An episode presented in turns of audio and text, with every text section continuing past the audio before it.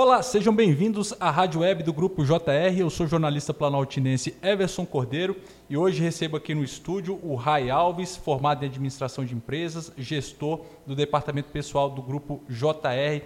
Hoje eu e o Rai vamos conversar sobre um assunto bastante interessante que é o e-social do empregador doméstico todos aqueles detalhes, aquelas orientações que é muito importante você saber. Para começar então, Rai, queria que você explicasse o que é o e-social do empregador doméstico, para que as pessoas possam ficar bem informadas a respeito desse tema, que tem vários desdobramentos interessantes. Oi, Everson, tudo bom? Então, um tema bastante interessante, é, que abrange também aí o âmbito familiar, não somente as empresas, é, esse tema do empregador doméstico. O E-Social ele é uma plataforma que desde outubro de 2015 ela é obrigada para quem possui uma empregada doméstica e que tenha um vínculo empregatício.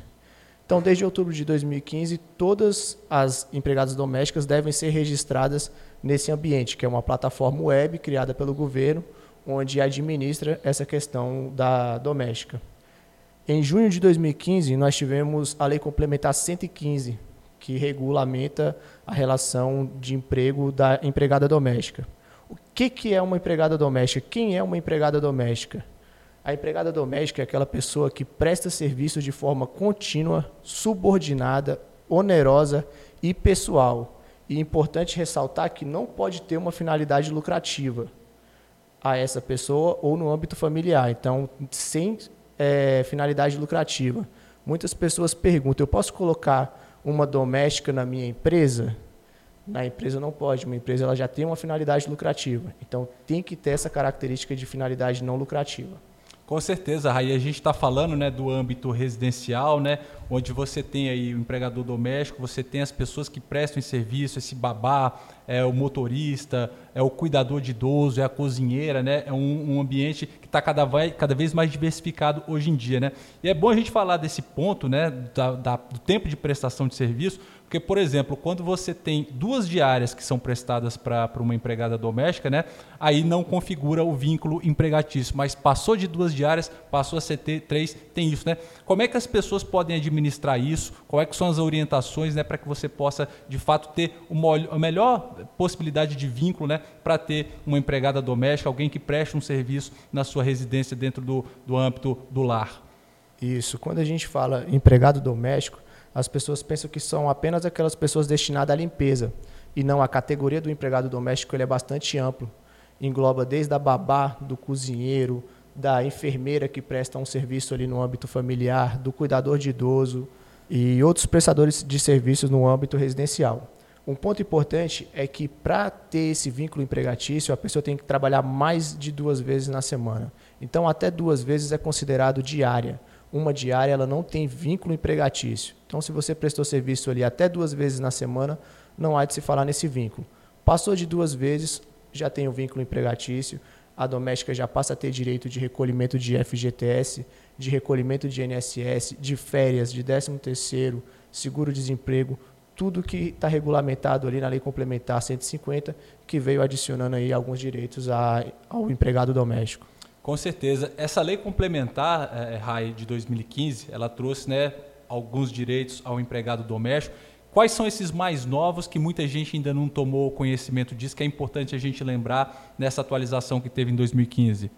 Então, ela regulamentou desde a carga horária do empregado doméstico, que não pode exceder 8 horas diárias e nem 44 horas semanais.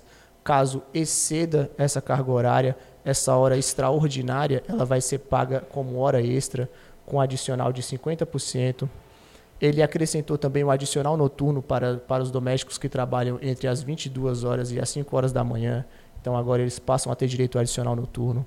Salário família, eles adquiriram direito. O FGTS, antes da lei complementar de 2015, ele era opcional. Então, se o empregador quisesse recolher o FGTS, ele poderia. Se ele não quisesse recolher, também. Após a lei complementar, ele tornou-se obrigatório antes da lei de, de 2015, somente tinha direito de seguro-desemprego aqueles, aqueles domésticos que tinham um recolhimento de FGTS. Os demais não tinham direito.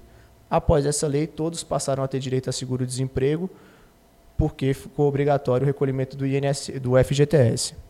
Muito interessante. Rai, hoje em dia, nessa situação que a gente está vivendo de pandemia, Vamos pegar aqui um caso, por exemplo, de uma professora aposentada que se aposentou depois de muito tempo de trabalho, está cansada e quer ter uma pessoa, uma secretária, né, uma empregada doméstica para poder auxiliar ela na rotina diária durante uma semana, né? Hoje em dia, o que é está mais frequente? É as pessoas assinarem a carteira de trabalho desse empregador doméstico, com ele trabalhando de segunda a sexta, ele trabalhando três vezes por semana. O que, é que você percebe hoje que está mais comum nesse mercado, nesses tempos em que as pessoas estão se aposentando, cada vez mais desgastadas pela trajetória de trabalho e tendo sempre que ter né, uma pessoa para auxiliar no trabalho de limpeza, de gerenciamento da casa no dia a dia? Está sendo utilizado bastante os dois cenários, Everson tanto as pessoas que optam em ter aí um vínculo empregatício com essa doméstica, com a escala ali de subordinação, de pessoalidade, trabalhando aí essas 44 horas semanais, e pessoas que optam também em trabalhar na forma da diária, onde pegam somente duas vezes na semana. Então, assim, vai de acordo com a necessidade aí realmente do empregador e o que, que ele deseja aí com, com, a, com o trabalho da doméstica. Com certeza. Para a gente concluir, é, Rai, qual é outro ponto importante, algo que é fundamental as pessoas tomarem conhecimento né, relacionado ao empregador doméstico, né, que é importante ter sempre na, na ponta da língua, ter sempre esse conhecimento, até para passar para outras pessoas que têm dúvida né, de como é que se estabelece essa relação né, do, empre, do empregador doméstico. É importante lembrar que todo o doméstico ele tem que estar registrado no ambiente do e-social. Como eu disse anteriormente, ele é um portal web onde o empregador ele entra, ele primeiro faz o seu cadastro. Se ele faz declaração de imposto de renda, vai ser solicitado os dois últimos números de recibo da declaração de imposto de renda.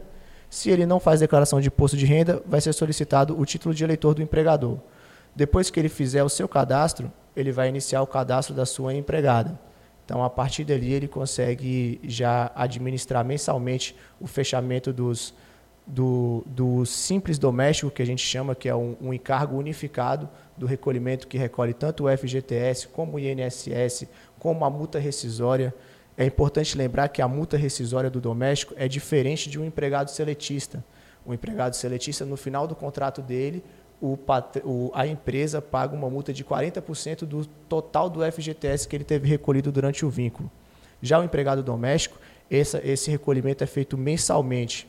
Então, no decorrer do contrato, todo mês ele recolhe 3,2% já de uma indenização dessa multa rescisória, para não onerar no final do contrato do doméstico. Viu? Essas dicas detalhadas você vai ter sempre aqui com o Rai Alves, gestor do departamento pessoal do Grupo JR, administrador de empresas, está sempre passando para cá, por aqui, para a gente discutir sempre esses assuntos interessantes que impactam no dia a dia, no âmbito do negócio, no âmbito residencial, no âmbito empresarial. Rai, mais uma vez, muito obrigado pela tua contribuição e em breve esperamos você aqui de volta para a gente falar de outros assuntos que são demandados pelos clientes do Grupo JR e que fazem parte do cotidiano das pessoas, tanto do, no âmbito residencial quanto no âmbito empresarial. Eu que agradeço, Everson. Obrigado. Valeu, conversamos com o Ray Alves no, no quadro Entrevista da Rádio Web do Grupo JR e aguardamos você para conferir a próxima entrevista. Grande abraço e até a próxima.